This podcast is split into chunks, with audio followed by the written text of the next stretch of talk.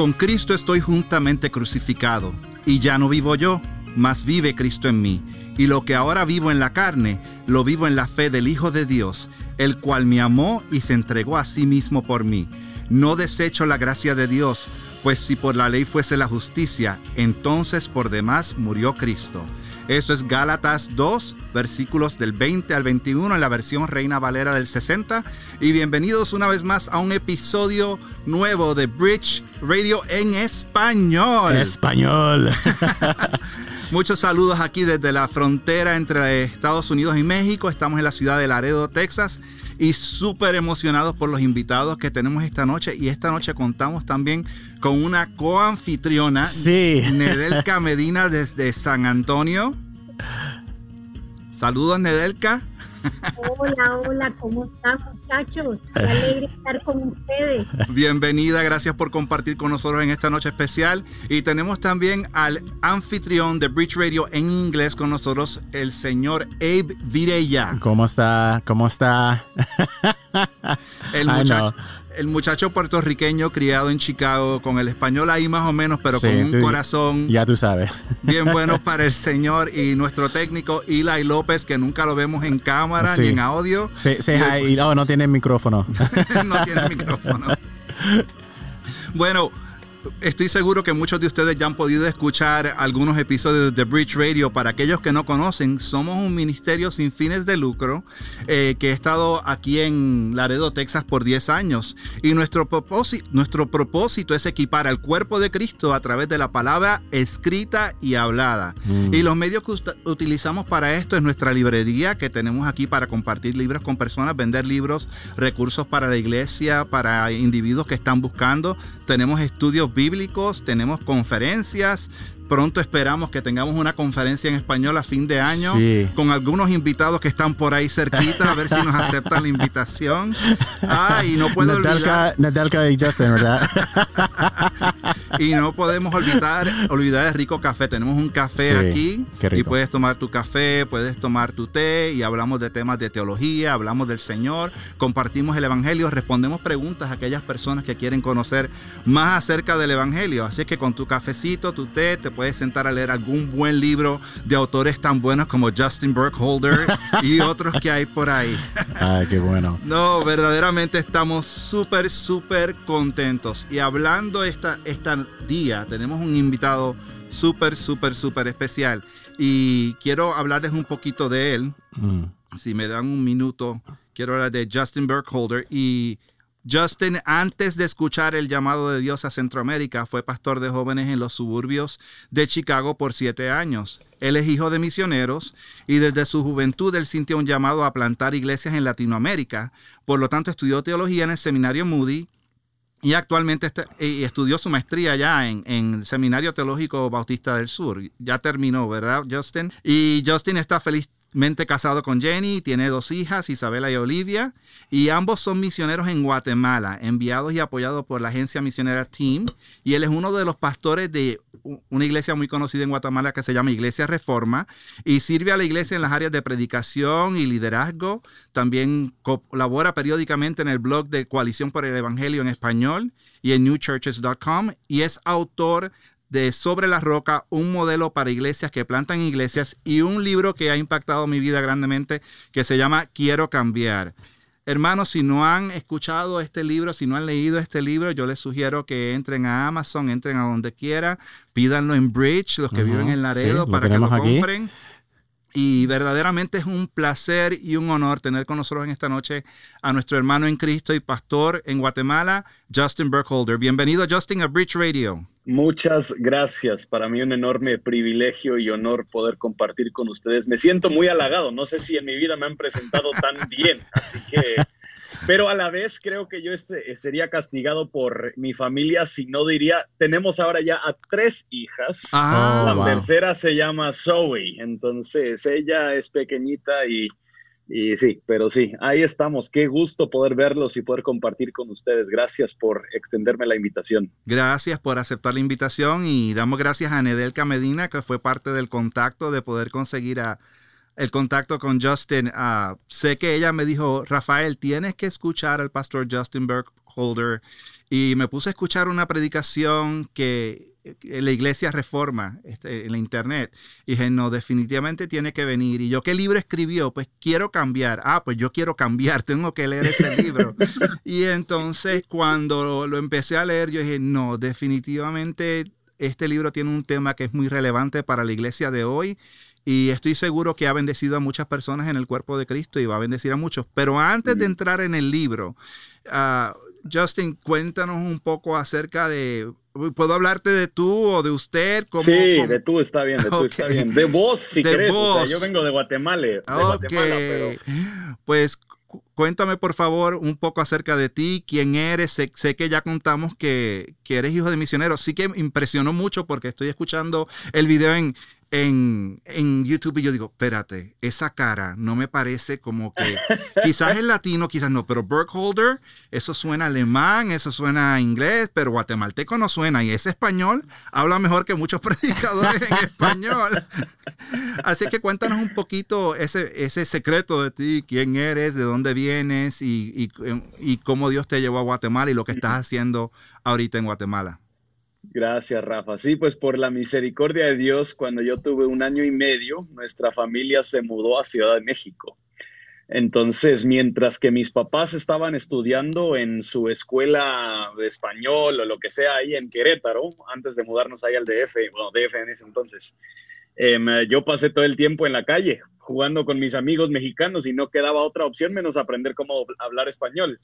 Así que siempre le digo a, mi, a la gente que mi español es un español de un adolescente mexicano, eh, porque ahí más o menos quedó el desarrollo, pues ya, no, se desarrolló tanto a un español ya de adulto, pero, pero ahí vamos. Entonces yo, yo crecí rodeado por... Em, por, por misión multicultural, transcultural, eh, vivir rodeado de este tema de plantación de iglesias. O sea, mis recuerdos más eh, de, de, mi juventud, de mi niñez, era ir los domingos en la mañana al salón de fiestas donde los papás, mis papás alquilaban para que la iglesia se reuniera ahí a levantar la basura de la noche anterior y poner las sillas para que la iglesia se pudiera reunir en ese lugar, o sea, el, el pasar yo salía a hacer evangelismo en las calles, tocando puertas a los 5 o 6 años con los líderes de la iglesia y, más o menos era el mismo impacto en ese momento. Decían, este niño con esta cara, ¿cómo le está saliendo ese, ese español? Y, el Señor lo usó para permitirme aún hasta en esos momentos poder hablar del,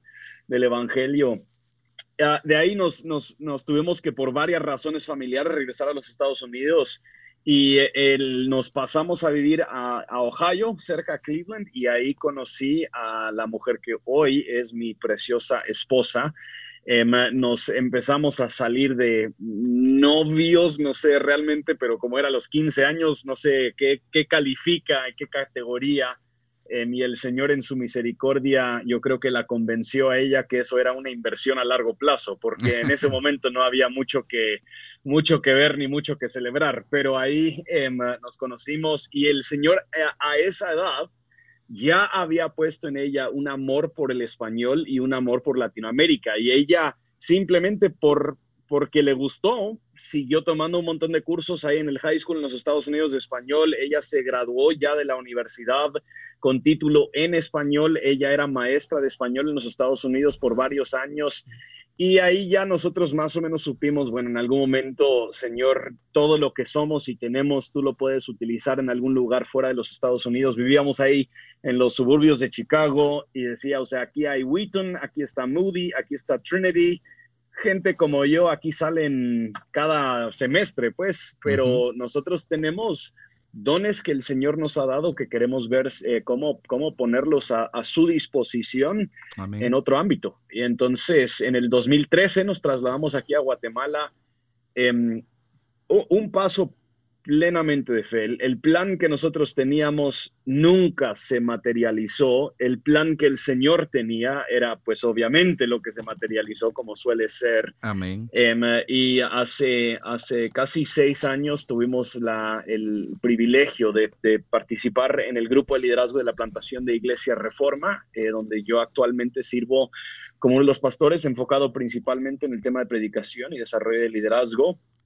Em, y de ahí tengo también asignaciones con nuestra agencia misionera, soy el director de las Américas y veo mucho de lo que nosotros hacemos aquí en, en la región, entonces Ahí un, un, poquito de todo y mucho de nada, eh, pero el Señor ha sido, ha sido muy bueno y fiel eh, en utilizar un necio como yo. O sea, en serio, yo que todos los días me, me, asombra, me asombra la gracia y la fidelidad de Dios hacia, hacia mí. Así que, y estas cosas también, o sea, digo, ¿para qué quieren escucharme a mí? o sea, eso solo, eso solo puede ser la, gracia de Dios. Así que, así que gracias, gracias por, por permitirme estar. Justin, yo creo que vivía en las calles de, de, de, de Chicago, Moody, porque yo nada más vivía un, un bloque al, lado de eso cuando vivía ahí. So, yo creo que sí, hombre, ¿por dónde viviste? ¿Y en qué época? en, la, eh, en, la LaSalle y la Division. Yo estaba trabajando por el por el Citibank, uh, era porque es una, una, historia larga, pero yo trabajaba por Citibank, so yo creo que yo, yo creo que te vi en la calle ahí. Ah, sí, estabas a la vuelta, estabas a la Pero Dios lo salvó. Sí, pero, pero, sí, pero Dios me, Dios me salvó y me trajo acá abajo a, Texas. Oye, y cuando, cuando llega, sé que estamos hablando del libro, pero quiero hablar un poquito más de esto. Cuando llegas a Guatemala, mucha gente pensaba, pues llegó y llegó una iglesia de 100 personas lista para, para comenzar. ¿Cómo fue ese comienzo? Porque no era lo que pensaba y la gente piensa plantar iglesias, pues ya voy establecido. Yo, yo me imagino que empezaron más pequeños, ¿no? Por supuesto, mira, nosotros inicialmente vinimos con la idea de que queríamos enfocarnos específicamente en lo que son conocidas como áreas rojas o zonas rojas aquí en Guatemala, que son sectores de alta pobreza, alta violencia, son, son sectores muy complicados, bajo la idea de que ahí el Evangelio no había permeado em, como había en otros lugares. Sin embargo, al llegar era cuando nos dimos cuenta de eh, de que había una discrepancia enorme entre las expresiones del evangelicalismo que estábamos viendo aquí en Guatemala y cómo es que realmente la palabra de Dios plantea tanto el evangelio como el funcionamiento de la iglesia. En ese mismo entonces el Señor nos rodeó también de algunas parejas claves para todo este proceso em, que compartimos mucho. Steven Morales, Oscar Morales y Alejandro Morales. Solo Oscar y Alejandro son hermanos, solo para asegurar que todos son Morales. Em, y, y, el Señor ahí permitió que, que, nosotros reuniéramos un pequeño grupo de unas 20 personas. Eh, personas que también estaban eh, sintiendo esa, esa misma tensión con eh, escuchar el Evangelio de la Prosperidad, tan eh, permear tantas iglesias en América Latina, ver los abusos de autoridad que se estaban dando, ver la falta, la despreocupación por el carácter de los líderes y la despreocupación del pecado en la iglesia. Y todas esas tensiones se, notó que la iglesia en muchos casos había abandonado la palabra de Dios. Entonces empezamos con ese grupo pequeño de 20, 25 personas y sí, el, Señor ha multiplicado su palabra de una manera que no, no entendemos. El, el, día de hoy nosotros estamos listos para ya en este año plantar una segunda iglesia. Estamos apoyando ya la plantación de una tercera iglesia en el área rural de Guatemala. Em, y pues sí, siendo fiel con lo poco o lo mucho que el Señor em, nos envía. Gloria a Dios. Y el Señor sigue añadiendo a su casa los que han de ser salvos y lo que tenemos que hacer es decir que sí, ¿verdad? Amén, amén, exacto. Y, yo creo que parte del crecimiento de nosotros como creyentes es bien importante porque todo el mundo quiere cambiar, como dice el libro, pero, pero no, o no entendemos cómo es que ese cambio ocurre, si es algo que yo hago, si es algo que Dios hace, y por qué el libro, por qué ahora, qué, qué, qué te inspiró, sabemos que Dios te inspiró a escribir el libro, pero qué fue lo que, lo que te llamó la atención que dijiste, hay que escribir un libro en cuanto al cambio mm. y la santificación en la vida del creyente.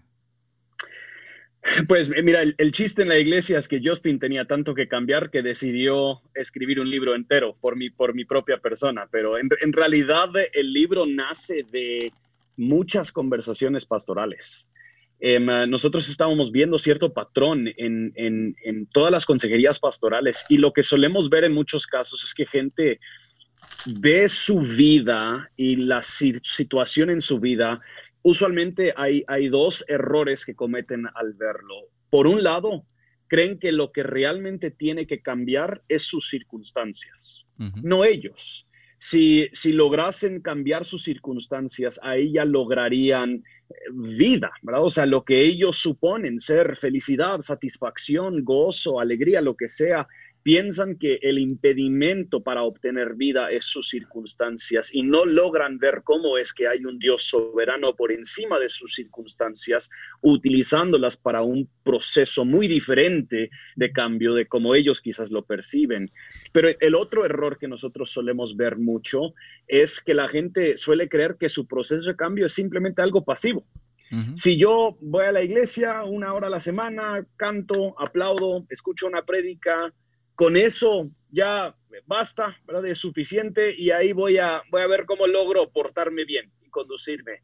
Y en ese proceso su cambio está enfocado muchísimo en su conducta, pensando que ellos pueden manejar una rectitud de conducta pero que realmente el, proceso de cambio en cuanto a cómo ellos deberían conocer a Dios, profundizar en su conocimiento del Señor, eso queda para los pastores, para los líderes, para, para lo demás. Entonces se, se vuelve una, una cinta de correr, o sea, se vuelve algo donde ellos perpetuamente tienen que estar observando su conducta para ver si realmente está funcionando esto.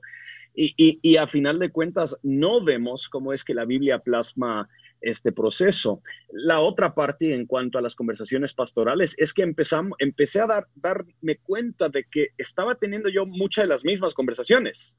Eh, estábamos hablando mucho acerca, acerca del Espíritu Santo y el rol del Espíritu Santo, acerca de las disciplinas espirituales, acerca del sufrimiento, sus relaciones, acerca de, de, de la iglesia, la importancia de la iglesia y todos estos diferentes elementos que Dios está utilizando, ya sea de, que Él activamente, soberanamente los está gobernando o que Él nos ha llamado a participar. Él está utilizando todas estas cosas para llevar a cabo ese proceso y esa obra de cambiarnos.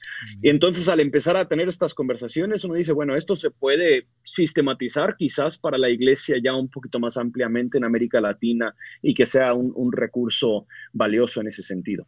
Tremendo. Oye, y cuán importante, sé que estaba leyendo en el libro y hablas al principio de eso, de, de, corazón a conducta, que nuestro cambio viene por el cambio de nuestro corazón, pero que mucho de eso tiene que ver con mi identidad, en yo entender mi, identidad y entender quién es Dios y la soberanía de Dios. Explícanos un poco acerca de eso. ¿Cuáles, ¿Cuáles son los asuntos que hay para un nuevo creyente o para los que llevan quizás en el Evangelio 20 años, que vienen de una mentalidad con el evangelicalismo que te encontraste cuando llegaste a Guatemala y, no ellos creen que entienden quiénes, quiénes son, pero no lo entienden y no entienden el carácter de Dios, quién es Dios y cómo eso afecta el proceso de cambio completamente. Sí, pues una de las cosas que yo creo que la mayoría de nosotros no necesariamente nos damos cuenta es que el mensaje del Evangelio no es lo que realmente gobierna la manera en la que nosotros vemos nuestra vida y vivimos la totalidad de nuestra vida. Que muchos cristianos han creído en un evangelio truncado o un evangelio em, desmenuzado hasta cierto punto, donde ellos lo han creído para entrar al cielo, pero luego para, para mejorar otras áreas de su vida, ellos están agarrando de otros, lo que llamé en el libro, pseudos evangelios que la cultura a su alrededor les ofrece. Entonces están insatisfechos, están tristes, eh, quieren, quieren bajar de peso, quieren hacer estas cosas y a final de cuentas todos esos anhelos no son anhelos superficiales en su totalidad. Por supuesto que tienen matices superficiales, pero en la mayoría de los casos esos anhelos están manifestando ese anhelo profundo que existe en cada ser humano por conocer y ser conocido por Dios. Y esos otros pseudo evangelios lo único que te van a promover es un cambio de conducta y te lo prometen como si tú pudieses tener vida si logras el cambio de conducta que ellos quieren que tú logres. Entonces vas a ser más feliz si bajas 25 libras, vas a ser más feliz si, si, em, te vuelves emprendedor y, logras tus metas financieras, vas a tener esto, si, si logras tener una familia, hijos y, y te prometen estos ideales. Pero el gran dilema es que a final de cuentas ni esos pseudo realmente logran entregarnos lo que prometen.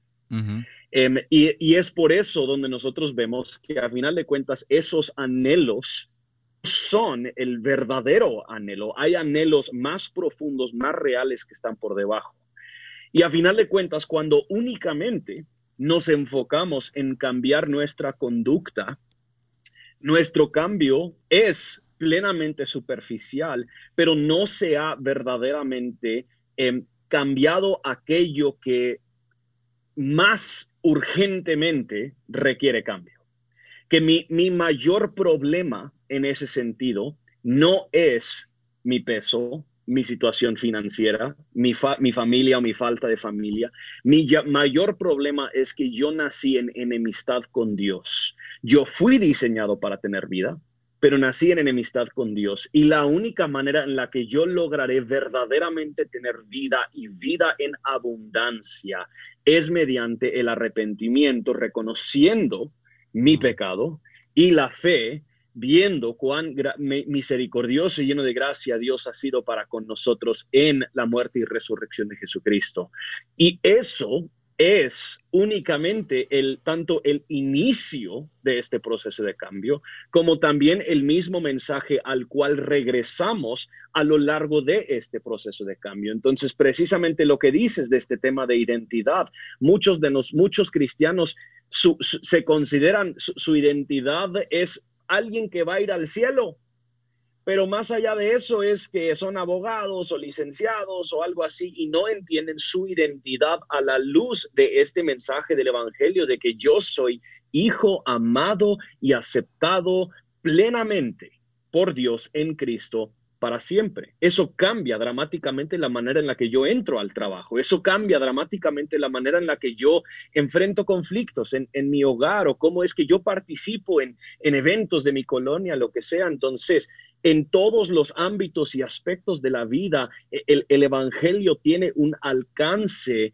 y es el poder de Dios, no simplemente para asegurar que yo me zafo del infierno y entro al cielo, es el poder de Dios para todo el proceso de salvación, desde el principio hasta que nosotros estamos en gloria con Él. Y yo creo que, es algo bien importante que dijiste que el Evangelio es para todos los días. O sea que no. Mucha gente dice, ya ponché la tarjeta, ya yo levanté la mano, yo acepté al Señor. Y yo creo que en Latinoamérica el problema más grande es que la gente cree que conoce el Evangelio, pero lo que conoce es un pseudo Evangelio, como dices. Entonces, si no conoces el Evangelio, no conoces lo que Cristo hizo, no conoces lo que Cristo hace todas las vidas en, el proceso de santificación del creyente. Entonces, ¿cómo vas a cambiar si, si no regresas a la palabra y, no? Y estaba preguntando también acerca de, cuán importante es conocer lo que, que, Dios es el Señor, que Él es el Señor y que Él es el soberano. Que mucha gente suena eso como soberano, como que Dios me manipula, que soy un títer en sus manos, que y no lo entienden. Sí, Dios es las... Oramos, oramos, oramos y entonces cuando, cuando las cosas no funcionan decimos Dios es soberano. Pero mientras tanto no, yo soy el que mando aquí por mi fe, por mi palabra de fe, por lo que yo declaro. Entonces, ¿cómo, cómo, cuán importante es entender esa parte del carácter de Dios y del señorío de Dios en, ese proceso? Claro, pues mira, yo creo que por un lado hay una noción falsa de que eh, cuando vengo a Dios, ahí tendré que someterme y ser gobernado y controlado por algo más. Mm. Pero mientras tanto, realmente soy libre. Y, bíblicamente lo que se establece claramente es que libres, tal y como mucho el mundo lo entiende, simplemente no existen. Eh, bíblicamente Pablo establece que o nosotros somos esclavos del pecado mm o somos esclavos de Dios. Entonces, esta noción de libertad tiene que ser redefinida bajo una cosmovisión bíblica, no bajo una cosmovisión ya sea politizada, social, cultural. Que la verdadera libertad no se encuentra en el poder hacer todas las cosas que a mí me dan la gana. La verdadera libertad es el poder ser empoderado por Dios para poder hacer aquellas cosas que Él me diseñó para hacer que le honran y le glorifican a Él. Y la única manera en la que eso se logra es sometiéndome a Él. La única manera en la que logramos verdadera libertad es volviéndonos esclavos de Jesucristo. Y esto no nos debería de sorprender, o sea, sorprender. Esto es la lógica inversa del reino siempre. Em, así son, o sea, el que quiere ser el primero, que sea el último, el que quiere ser líder, que sea siervo, y el que quiera ser libre, que sea esclavo de Dios. Entonces, pero yo creo que precisamente lo difícil para muchos de nosotros es esa disposición de reconocer que mi vida no es eh, simplemente una serie de decisiones que yo tomo para actualizar la visión que yo tengo para mí mismo. Más bien, yo soy un simplemente una pequeña pieza en una historia universal que es gobernada por un creador de todas las cosas, que ha determinado el significado y el propósito de cada molécula que se mueve por toda la creación, y él jamás ha fallado o perdido el control o perdido la pista de una de esas cosas, y él está ordenando todas las circunstancias de mi vida para llevarme a ese punto donde yo llego a Él en arrepentimiento y fe y yo vivo mi vida sometido a Él, porque lo, mejor que puede existir para el ser humano es el, poder vivir en pleno conocimiento de Dios. Wow, y, es, y eso que estás diciendo, hay, hay gente que le, le toma siglos poderlo entender. Uh, Nedelka, no sé si tenías algún comentario acerca de lo que acabamos de hablar. Sí. ¿O alguna otra pregunta? Podría escuchar a Justin aquí más tiempo, ¿no? Pero una de las cosas que, que yo me impresionó muchísimo del libro es cuando hablas que el proceso de cambio es largo, arduo y doloroso. Mm. Que no es algo de que uno toma una decisión, ok, hoy voy a esforzarme, voy a cambiar y lo que hice la semana pasada de esta manera, ahora lo voy a hacer de otra manera, ¿no? El cambio no es algo de decisión mía que yo con mi esfuerzo lo hago. Y cuando leí eso, Justin, me recordó de Hebreos 12:11 que dice, es verdad que ninguna disciplina o entrenamiento al presente parece ser causa de gozo, sino de tristeza, mm. pero después da fruto apacible de justicia a los que en ella han sido ejercitados. Mm, mm. A la misma vez hablas de que debemos ejercitar la piedad en medio del cambio. Entonces me gustaría que hablaras un poquito acerca de ese proceso, que el cambio es doloroso, es toda la vida y es arduo, no es mm. algo que es por decisión propia, por esfuerzo propio. Pues para mí el, pasaje que más em, estuve meditando durante mucha de la escritura de este pasaje, de este libro, es en, Colosenses capítulo 3.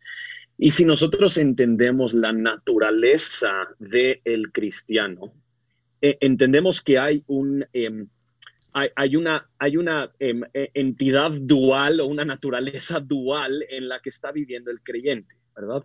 El, Pablo dice que está la carne, que sigue operando en nosotros y que con sus últimos suspiros, aunque ha sido crucificado con Cristo, con sus últimos suspiros todavía quiere destruir la creación de Dios y quiere destruir la obra de Dios. Y a la vez está este, este el espíritu que está siendo vivificado y está siendo renovado a la imagen y semejanza de Jesucristo. Y cuando hablo de que el proceso es arduo y doloroso, pienso en pasajes como Colosenses 3:5, donde Pablo dice, hagan morir, pues los miembros del cuerpo y, empieza a explicar todos los diferentes pasajes. Y cuando entendemos a lo que Pablo está llegando en ese versículo, él no está utilizando simplemente una metáfora como que calla esas cosas malas de tu vida, ¿verdad? Y, deja que se vean las cosas buenas. No, no, es, esto es un proceso sangriento es un proceso donde nosotros estamos proactivamente participando con el Espíritu de Dios para aniquilar aquello de la carne que sigue vivo en nosotros. Y por supuesto que eso va a ser doloroso. Va a ser doloroso porque se trata de, las cosas que yo más amo. Mm. Se trata de las cosas que yo más he disfrutado. Mm. Se trata de, las, los, de los temores más profundos que tengo en mí. Entonces, por supuesto, va a ser doloroso porque estoy perdiendo todas estas cosas en las que yo he edificado mi vida, en las cuales me he refugiado, he encontrado seguridad y una supuesta salvación, aunque en realidad lo único que han hecho es dejarme expuesto, desnudo y avergonzado. Mm. Pero por otro lado, y es donde tal vez hay, hay, hay, un equilibrio para el espíritu que está siendo renovado a la imagen de aquel que ha sido resucitado. Y eso para mí es impresionante. O sea, este nuevo ser que Dios está recreando en cada uno de nosotros tiene una capacidad distinta para poder decir sí a las cosas de Dios y decir no a las cosas de la carne. Y eso para, el espíritu es gozoso, hermoso, es tranquilidad, es paz, es, es, un montón de otros adjetivos que podríamos utilizar.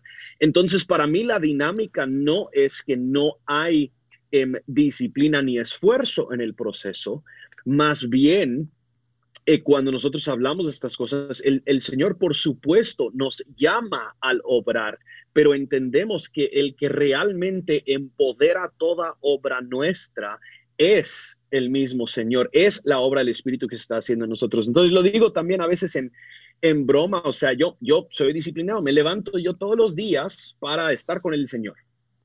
Pero yo no puedo decir, ja, soy tan buen cristiano porque yo puse mi alarma y yo me levanté.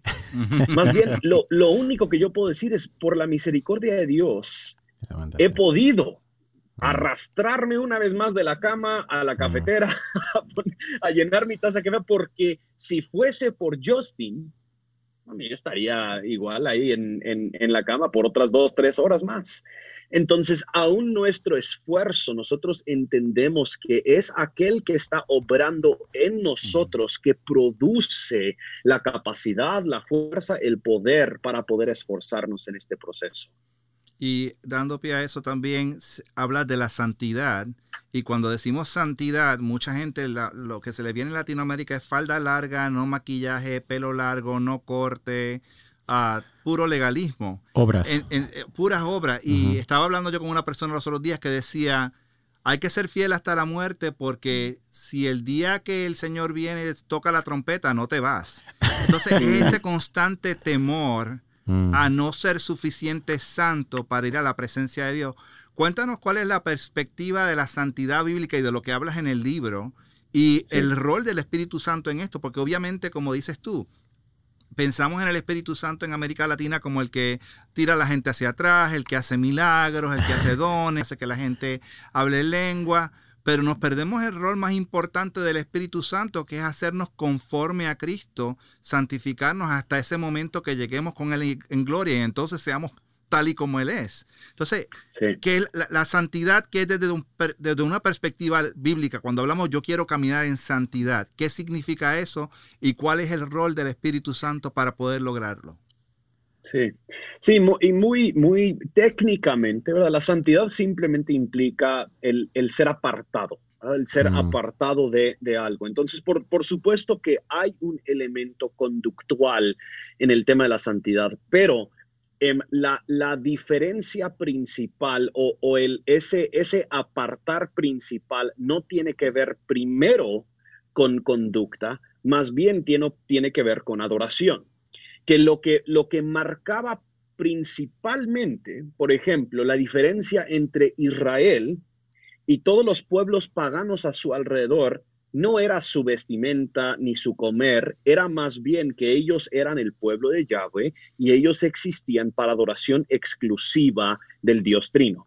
Mm. Ahora, fluyendo de eso, si ellos adoran exclusivamente al Dios Trino, ellos van a obedecer a aquellas cosas que el Dios Trino ha determinado que ellos hagan y Él tiene leyes para ellos acerca de su vestimenta y su comer y lo demás. Pero el, el punto, ya nosotros lo vemos en el Decálogo, en los diez mandamientos, los primeros dos mandamientos tienen específicamente que ver con la disposición del corazón del pueblo de Israel hacia Dios sobre todas las cosas. Mm. Y eso para mí yo creo que es el asunto un poquito capcioso de cómo solemos hablar de la santidad hoy en día, porque si mm. nosotros suponemos que la santidad es únicamente conducta, es posible tener una conducta recta mientras que tienes una adoración falsa.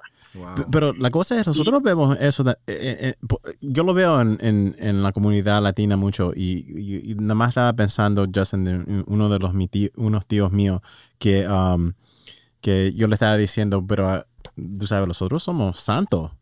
Y, y mm. me miró como una cara. Dice, ¿tú, un santo? y, y, y, él nada más está pensando en conducta, ¿verdad? Um, eh, y, no yo nada más le, estaba explicando que eso no es lo que significa la palabra, como tú dijiste, Justin, que, nosotros estamos um, uh, separados. separados de, Dios lo separado de los otros, we're set apart. Sí, y yo creo que lo difícil es que no, no, no, no solo eso, sino que también es posible que muchas personas tienen una conducta, entre comillas, intachable y recta a los ojos de la iglesia en la que participan, pero lo han hecho siendo ellos mismos su propio objeto de adoración. Entonces ellos han intentado a manifestar una conducta recta porque ellos quieren ser halagados por sus hermanos y hermanas en Cristo, porque qué tan buen cristianos que ellos son, porque ellos quieren ser protagonistas en la iglesia y ellos se han enaltecido a ellos mismos como una persona ejemplar o un estándar de cómo se debería vivir la vida, manifestando que Dios no ha sido el objeto de su, de su adoración, sino que su propia versión de la piedad ha sido su objeto de adoración. Y, vemos esta historia repetida, yo creo que específicamente en los fariseos. Eh, mm. los fariseos tenían, obviamente, según la ley, y no solo según la ley, sino que todas las leyes adicionales que ellos habían creado, una conducta intachable, irreprochable. Pero a final de cuentas, Dios no era el objeto de su adoración. O sea, Jesús mismo les dice, ustedes buscan las escrituras para obtener vida y las escrituras hablan de mí. Entonces, eso es lo que yo creo que nosotros vemos en muchos casos, que queremos hablar de santidad como si no tuviese nada que ver con Dios, que santidad simplemente tiene que ver con tú portarte bien y pórtate bien en base a las reglas que nuestra iglesia tiene. Si haces eso, eres un buen cristiano. Si no haces eso, eres un mal cristiano o un pagano o etcétera, etcétera. Y, la escritura está muchísimo más preocupada con cuál es el objeto de nuestra adoración, quién es, eh, eh, en quién nos estamos refugiando, de quién estamos nosotros dependiendo, qué es lo que más amamos. Esas son las cosas hacia, hacia las cuales las escrituras apuntan. y esa verdad libera. Cuando mm. tú le explicas a una persona lo que bíblicamente es la santidad, como lo estás explicando, eso libera a una persona para enfocarse de que es en Cristo. No es en todo lo que tú tienes que hacer, porque vamos a fallar, como dice Romanos 13, 14, ¿verdad? Que no le demos provisión a la carne, y eso libera a una persona al escuchar de que estamos ya separados para adorar a ese Dios que nos ha salvado y así poder vivir nuestra vida aquí en la tierra, adorándole a Él en todas las áreas de nuestra vida, no solo el domingo en la mañana.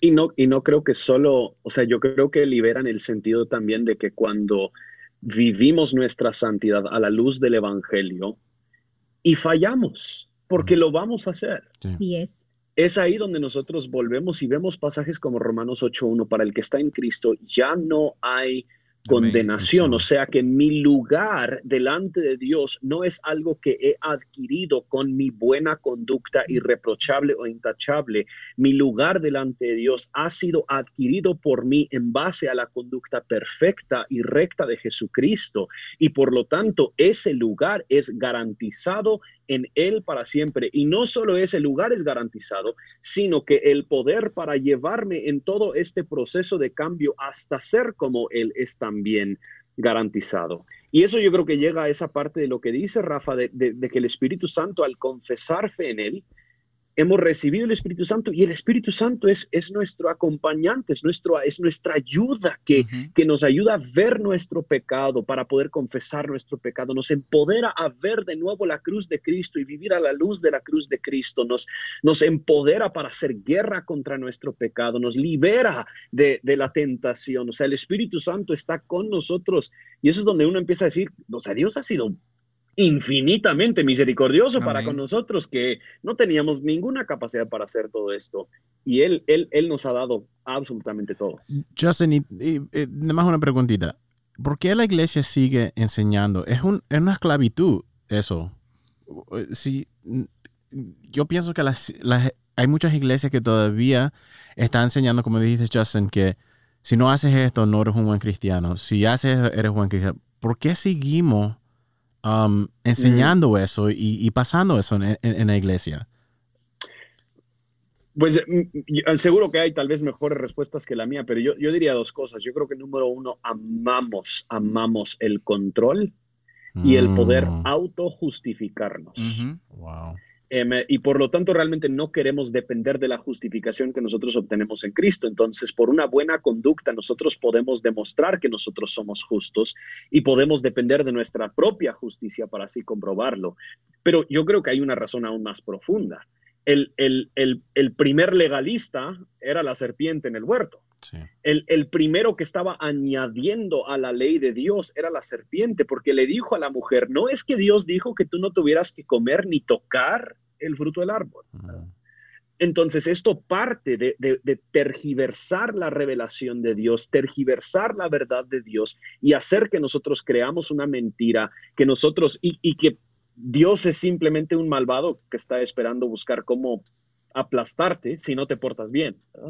Entonces yo creo que nace de estas tergiversaciones y, de mucho nuestro propio amor al control y la autojustificación. Yo creo que ahí es cuando hablas, y creo que lo mencionas en el libro también, que si, si el corazón tuyo, la santidad, está estar apartado para Dios, y tu corazón es de adoración, lo que va a producir es buena conducta. O sea, vas a querer agradar al Señor no por querer quedar bien delante de Dios para hacerte el niño bonito delante de Dios, Tú no quieres contristar al Espíritu, tú no quieres ofender al Señor, no tanto por miedo a las consecuencias, sino porque lo adoras, porque tu corazón está en el lugar correcto. Y hablando del corazón en el lugar correcto, bien interesante el capítulo que hablas acerca de cómo Dios pone personas en nuestras vidas para mm. crear el carácter de Cristo en nosotros y cuántas veces desperdiciamos eso como, como médico, como persona que ha trabajado en ministerio y todo, pues uno conoce todo tipo de personas. Háblanos un poquito de, a veces esas personas más difíciles en tu vida son las que Dios quiso en ese momento ahí para pulirte y hacer más, hacerte más como Él. Pues eh, yo, yo he sido esa persona difícil para muchos, entonces por ahí creo que he aprendido también em, de, cómo, de cómo Dios lo hace. No te sientas mal, yo, yo, yo, soy bien difícil por mucha gente en mi trabajo. están siendo más santificados por tu presencia. sí.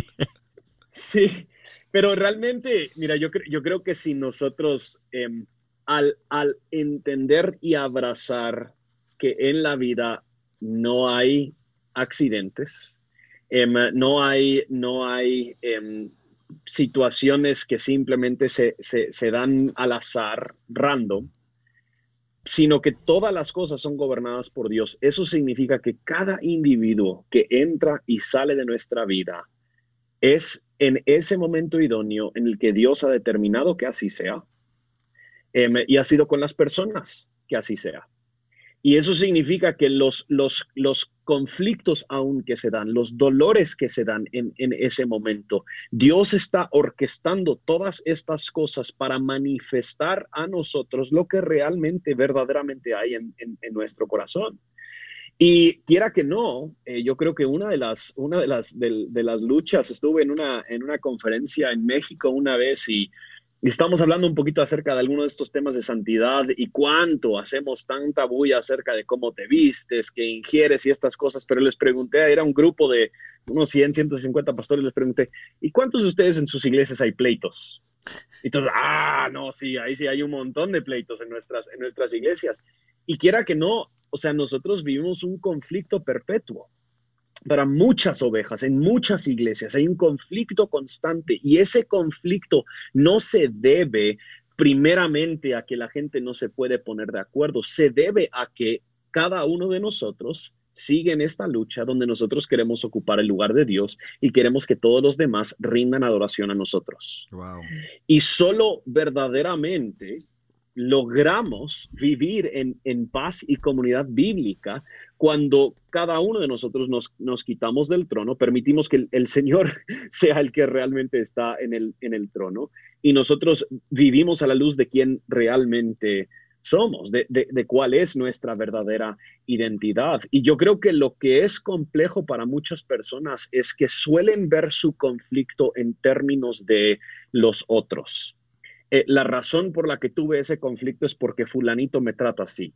Tuve este conflicto porque Sutano es así. Y suponen que entonces todos los problemas, y a final de cuentas, a veces hasta como pastores tenemos que llegar con ellos y decir, pero no te has dado cuenta que tú eres el único que está en tanto conflicto. puede, ser que el denominador común aquí no sea fulano y sutano, sino que hay algo que el Señor te quiere mostrar en tu vida. Y en muchos casos sí, hay, hay, en muchos casos una prepotencia y arrogancia, una indisposición de escuchar, de servir, un, querer un protagonismo profundo y Dios nos ha colocado en las relaciones en este momento que nosotros necesitamos para ver precisamente esas áreas que todavía necesitan ser pulidas por el Espíritu Santo. E, es, es para mí increíble, obviamente, que Dios al salvarnos, no nos salva y luego nos mantiene aislados, sino que Él inmediatamente nos coloca en una comunidad. Em, y este proceso de cambio a diseño de Dios incluye a otras personas, tanto en el proceso doloroso y sangriento, como en su culminación, porque a final de cuentas creemos que Dios es un Dios trino y que Él mismo vive en relación perfecta, nos ha diseñado para eso. Y aquí en esa tierra, entonces la, la iglesia sirve como una manifestación visible, muy deficiente, pero de cómo es que las relaciones verdaderas deberían lucir tanto en, en, en, en su manera buena cuando estamos gozándonos, celebrando, sirviéndonos, como también cuando nos dolemos, herimos y nos tenemos que pedir perdón. A mí también me encanta en ese mismo pasaje de Colosenses 3 que una de las cosas que Pablo dice es, soportándose los unos a los otros. ¿qué, qué, frase más perfecta, porque sí hay simplemente veces que no tengo que yo tener la razón, no tengo que yo convencer a esta otra persona ni viceversa, simplemente nos tenemos que tolerar porque nos amamos, porque el vínculo que tenemos en Cristo es mayor a cualquier eh, opinión que podamos tener. Muchos de nosotros venimos de un ambiente en donde se malinterpreta Juan de 10:10 de que yo he venido para, darte vida y darte vida en abundancia y pensamos que pues Dios va a restaurar todas las relaciones, todo me va a ir bien. Ah, hablas del sufrimiento y una de las cosas que a ver si no me echo a llorar. Una de las cosas que me quebró mucho fue cuando hablaste del fracaso. Hay mm, personas mm. que, o sea, se nos predica en la calle un pseudo evangelio de la victoria es tuya todo el tiempo, todo te va a ir bien. Si no te va bien es que o no estás orando o no estás dándole al Señor, no estás sembrando bien, es castigo de Dios. Y cómo Dios utiliza las situaciones difíciles, no, tan solo las personas, sino el sufrimiento, la mm. enfermedad. Uh, la pandemia, el fracaso aún en negocio, este, cómo Dios utiliza esas cosas para moldearnos al, carácter de Cristo. ¿Cómo, cómo como creyentes tenemos que, que, ver el sufrimiento como algo que es parte de nuestra vida cristiana y en vez, no es, no es que vamos a ir corriendo, ay, qué bueno, me gusta sufrir, pero creo que en una parte del libro dice que Dios no, deja que nada se eche a perder, o sea, que Dios, Dios utiliza todo. Y, y, o sea, no deja que nada se pierda, todo lo usa para su gloria, para crear el carácter de Cristo en ti. ¿Cómo, ¿Cómo, creyentes, cómo le hablamos a esas personas que tienen ese falso concepto del sufrimiento y del fracaso? Pues yo creo que en muchos casos parte de que em, nosotros no verdaderamente hemos entendido el, propósito principal de Dios en el obrar en nuestra vida.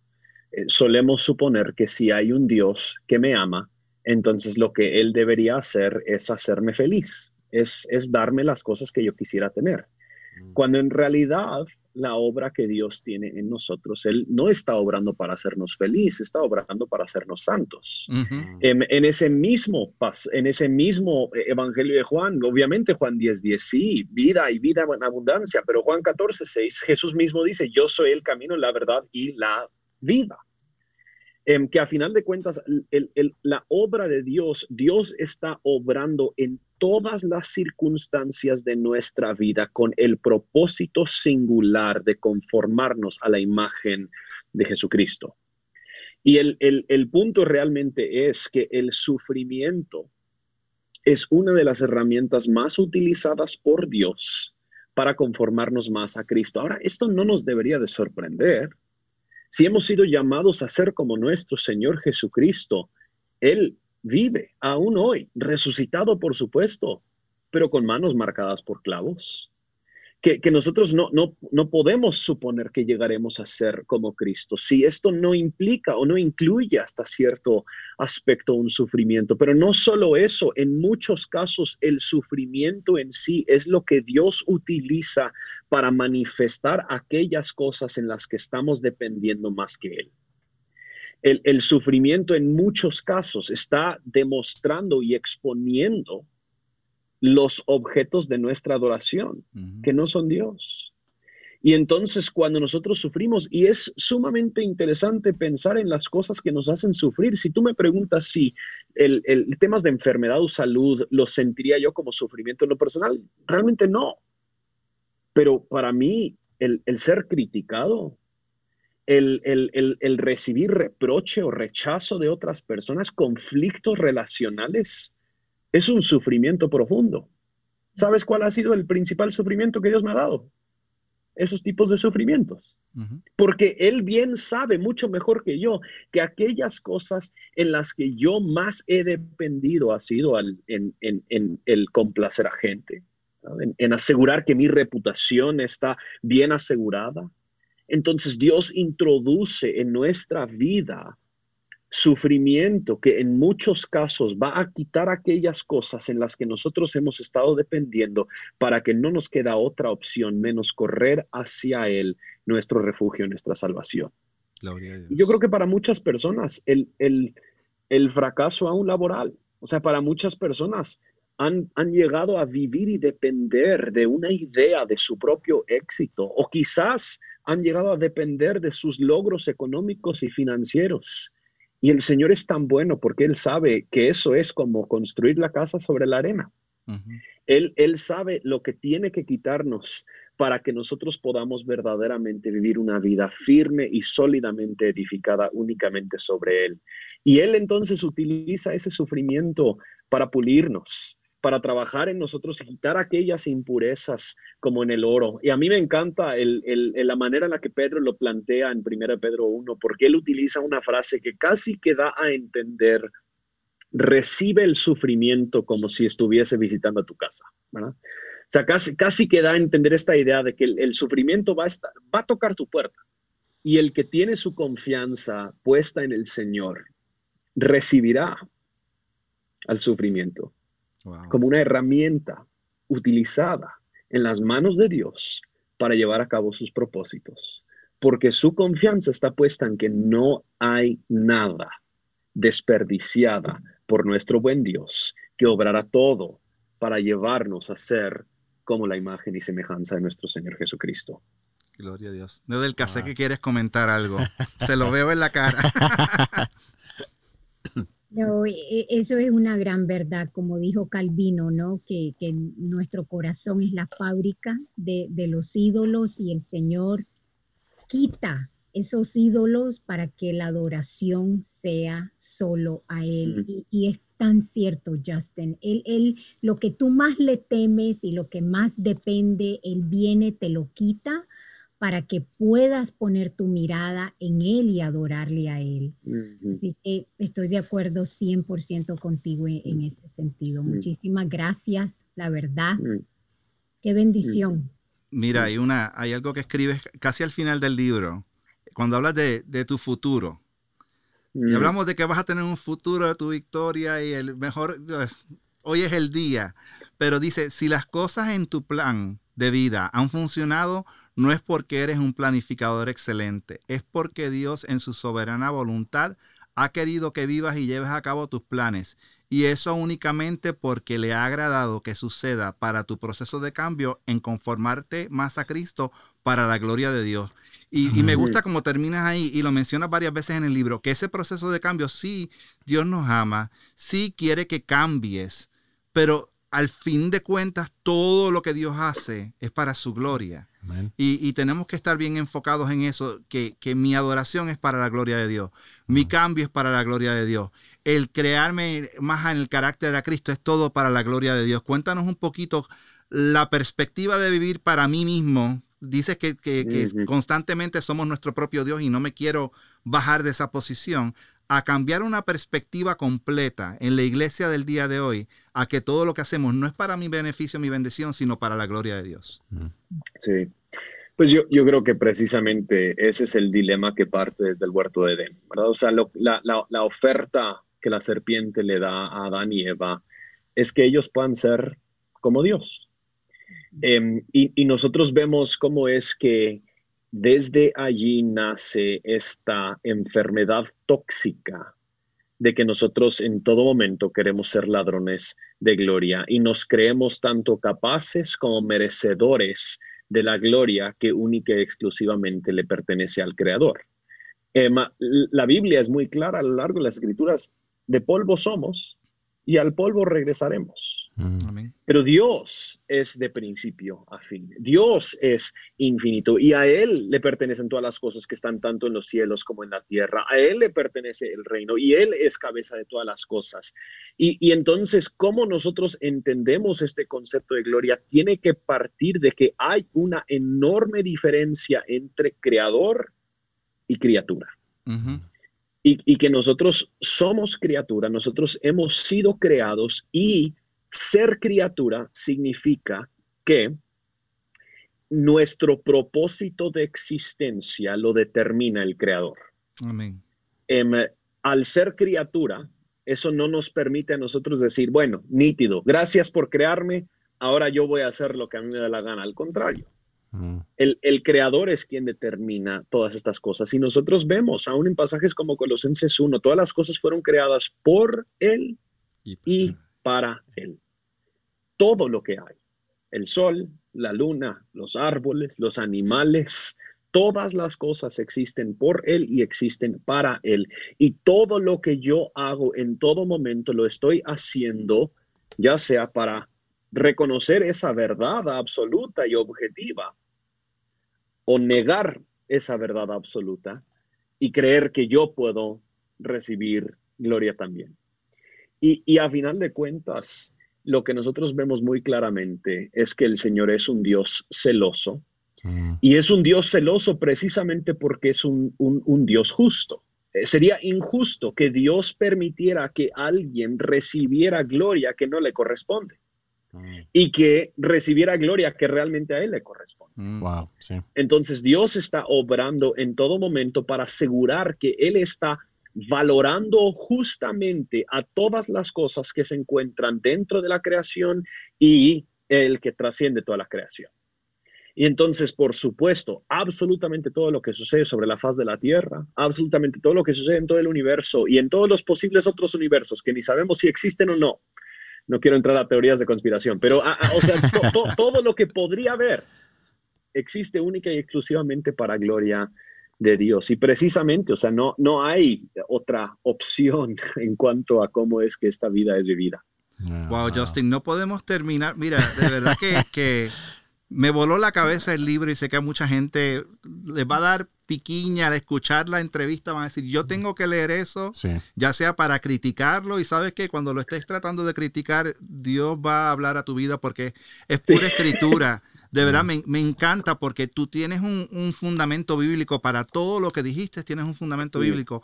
Ahora, cada invitado que tenemos en Bridge le pedimos una encomienda bien en especial y no te lo había dicho antes. Queremos que compartas con, con nuestra audiencia qué es el Evangelio. Y nuevamente, porque muchas veces creemos lo que es el Evangelio, so, quiero que nos, que, que nos presentes a todos y a, a los que te están escuchando qué es el Evangelio, qué es el glorioso Evangelio. Pues muy tal vez precisamente yo diría que el Evangelio es la persona y obra de Cristo. Ahora, tal vez aún un poquito más prácticamente, yo diría que el Evangelio es lo que Dios ha hecho en Cristo para redimir para sí mismo un pueblo y restaurar todas las cosas al final del tiempo.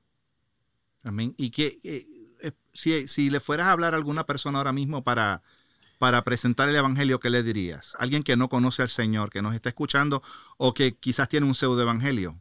¿Qué tú le dirías? Cómo, ¿Cómo rendirse a los pies del Señor y lo que eso significa? Sí, pues en, en general, eh, el, el, contexto en el que yo sirvo es un contexto donde hay obviamente mucha creencia evangélica y poco evangelio. Em, entonces, la, la, metodología, por decirlo así, por la, por la que yo he optado es, em, nosotros hacemos muchas preguntas. Em, y usualmente a lo que nosotros queremos llegar es, ¿por qué crees tú lo que crees acerca de ti mismo y acerca del mundo? porque en algún momento llegaremos a la oportunidad de poder expresar que su problema principal es el pecado, eh, lo que está impidiendo que ellos verdaderamente tengan vida y vida en abundancia es su pecado y que ese pecado merece ser castigado eternamente. Mm. Y que a la vez lo que Dios ha hecho en Cristo es proveer un sustituto que pueda recibir por ellos el castigo de ese pecado que ellos merecían, para que ellos puedan vivir en pleno amor, plena aceptación en Él para siempre, por la obra perfecta de Jesucristo. Entonces, usualmente queremos llegar a poder tener esa conversación eh, como fin, pero ya puedes imaginar, hay, hay, hay muchas, eh, muchos, muchos niveles ahí de la conversación que se tiene que ir mm. escarbando para llegar ahí. Claro, es importante que entendamos que no es simplemente levantar la mano, tiene que haber arrepentimiento y fe y que, y que es por gracia. O sea, no es por algo que yo... Eh, es, increíble cuando hablamos de la soberanía de Dios, es increíble. Al principio a uno le choca mucho cuando uno viene de una cultura donde yo soy el que estoy al volante a pensar de que desde antes de la fundación del mundo Él me escogió. Desde antes de la fundación del mundo Él me separó. Y desde antes de la fundación del mundo Él vio que Él iba a completar, que, toda la buena obra que Él comenzó la va a completar. Y yo creo que eso da mucha esperanza y, da mucha esperanza cuando hablamos de que soy separado. Aquellos que estamos en Cristo somos separados, que eso es la santidad y que, y que mi enfoque tiene que ser simplemente adorarle a Él y de la adoración de ese corazón va a venir la conducta. Justin, no tengo palabras para expresar ah, la bendición que ha sido entrevistarte. Queremos que, regreses con nosotros y compartas. Este, tenemos un corazón aquí de, fundar iglesias. Ah, hay una necesidad terrible en el sur de Texas. Por, hay muchas iglesias, mm. pero no hay iglesias bíblicas. Y es algo que mucha gente no puede entender. Si no entiendes el Evangelio, no vas a entender la necesidad de lo, de, lo que es tener una iglesia bíblica, una iglesia donde se te predique la palabra tal y como es. Y así que estaremos orando por Guatemala, ora por el sur de Texas, por la necesidad de que Dios envíe obreros, de que Dios envíe personas con corazón de plantar iglesias. Y definitivamente tenemos que entrevistarte y aprender más de ti, de cómo, de cómo es ese proceso. Ah, y que Dios a través de eso toque corazones y que los mueva a través de su Espíritu Santo para para la obra de Dios. Una pregunta que te hice en la preentrevista. ¿Hay necesidad de abrir más iglesias en, Latinoamérica, en el mundo? ¿Hay necesidad de, plantar iglesias? Mm. Sí. sí, no, y, yo, yo, diría, o sea, mientras que hay gente que no ha escuchado el Evangelio, por supuesto que hay necesidad. Em, ah, pero no solo eso, yo creo que precisamente lo que tú dices, la manera en la que nosotros lo hemos dicho es que en mucha América Latina hay muchas congregaciones, más no iglesias. Em, hay, hay, reuniones donde gente canta y habla de Dios, pero de si realmente están haciendo lo que deberían hacer como iglesia, si están siendo lo que deberían ser como iglesia, si se han organizado a la luz de la palabra de Dios, si están siendo instruidos según la palabra de Dios, tienen un liderazgo bíblico comprobado, demostrado según la palabra de Dios todas esas cosas en muchos casos quedan en el aire. Entonces, em, por supuesto, em, más que todo porque creo que obviamente parte de la naturaleza de ser el pueblo de Dios es seguirnos multiplicando. Así Dios siempre lo ha, siempre lo ha diseñado y así siempre será. Gracias, Justin. Gracias otra vez. No te me retires de, del Zoom un momento. Amigos, ¿qué, les ha parecido la, la, conversación de hoy con Justin Nedelka? ¿Qué me dices? Bueno, definitivamente dos cosas, Rafael tiene que volver para otra entrevista y para la conferencia final de año. Eh, empieza a pedir permiso. Yo, yo, yo, yo te compro el, el, boleto. acá abajo, Justin. no, el pasaje, no te preocupes de eso. yo, yo te bajo acá abajo, no hay problema. Empieza a pedir permiso y dice, esta gente es muy buena, es muy buena. Necesitan el evangelio en el sur de Texas. Es la obra de Dios. Ah. No, verdaderamente, uh, Abe, ¿qué te parece el tema del libro? ¿Crees que es algo que tenemos que tener en los instantes de Bridge? Mira, yo creo que Nadelka necesita hablar aquí. ¿Qué, qué piensas del libro? Nadelka, ¿qué piensas del tema del libro? ¿Crees que es relevante para lo que, pues para lo que, tantas conversaciones que hemos tenido y tú que trabajas con Aviva Nuestros Corazones, con Tim Chalice, tanta necesidad que ves en Latinoamérica, ¿qué piensas de este tema? Bueno, eh, yo creo que el libro es algo que, como él mismo dice, muestra que el cambio debe venir del Señor por medio del Espíritu Santo. Y como yo había comentado, eso libera porque nos vuelve a los principios que es el Evangelio. Y sin el Evangelio no vamos a poder ver el cambio que, el Señor hace en nuestras vidas, sino el filtro va a ser siempre la conducta, yo lo puedo hacer, y eso es mucho lo que pasa en las iglesias. Entonces yo creo que el libro de Justin prueba eso, de que es algo que viene por parte del Señor. No soy pasivo en el proceso, pero es por medio de la obra de Cristo y el Espíritu Santo ayudándonos. Y me encanta eso, lo que habla de la iglesia, que en la iglesia yo siempre digo, si alguien me va a decir algo, que sea un hermano que me lo va a decir, va a poder ayudarme en ese cambio y no alguien del mundo, ¿no? Que viene y te lo dice de una manera donde no hay ningún compasión o no hay nada de eso. Entonces la iglesia es donde el Señor usa las diferentes circunstancias para forjarnos a su imagen. Así es que pero queremos que Justin venga a la conferencia final de año, así es que tienes que venir, Justin. Para Texas. Y, todos tus amigos también. Oye, Justin, ¿dónde, ¿dónde te puede conseguir la gente si quieres que te encuentren en la internet? ¿Dónde te podemos encontrar? ¿Dónde podemos escuchar más de tus libros? ¿Dónde podemos escuchar predicaciones? Mm. Sé que eres pastor iglesia, es iglesiareforma.org, es el en la página web de tu iglesia. Cuéntanos un poquito más de dónde te podemos encontrar.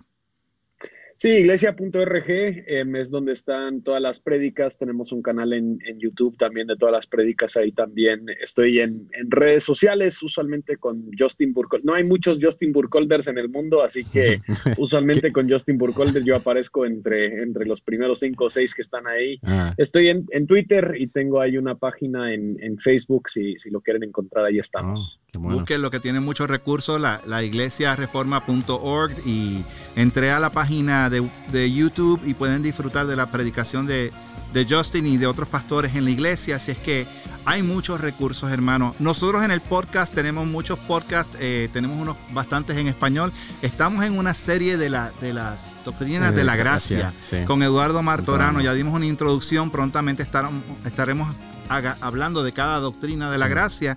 Y si quieres escuchar más acerca de Bridge, puedes entrar a nuestra página web bridgeminlaredo.com. Bridge es B-R-I-D-G-E. M-I-N Laredo.org. Puedes encontrarnos en Facebook, puedes encontrarnos en Instagram, puedes encontrarnos en Spotify. Spotify, Twitter. Twitter. Tenemos un Bridge app que lo puedes encontrar en el Google Store, eh, lo puedes encontrar en Apple. En Apple. Sí en el Apple Store.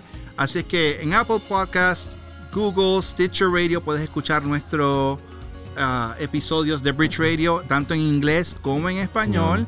Comparte esto con todo el mundo y háblales acerca de quiero cambiar, que compren el libro que les va a transformar su vida.